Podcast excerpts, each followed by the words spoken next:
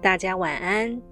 求学问的读书人是为了声明事理，加强自身学识，也是为了追求更高尚的道德，来为世人谋福。今晚我们就来分享处世修养的经典著作《菜根谭》，其中的精选名句：收拾精神，修德读书。学者要收拾精神，并归一路。如修德而留意于世功名誉，必无实益；读书而寄心于吟咏风雅，定不生心。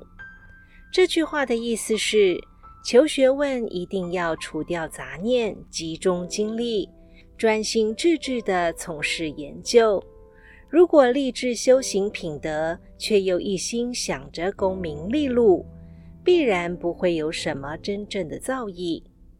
如果读书只是在吟咏风雅方面感兴趣，那一定无法深入体会，显得肤浅而没有什么心得。学习是没有捷径可走的，尤其是不可心有旁骛。一分耕耘才会有一分收获。热衷功名的人难以潜心修行。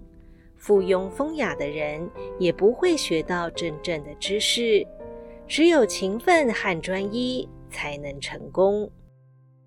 以上内容取自《菜根谭》，作者为明代文学家洪应明，针对修养、人生处世、出世等哲理编著而成的语录。希望今晚的内容能带给您一些启发和帮助。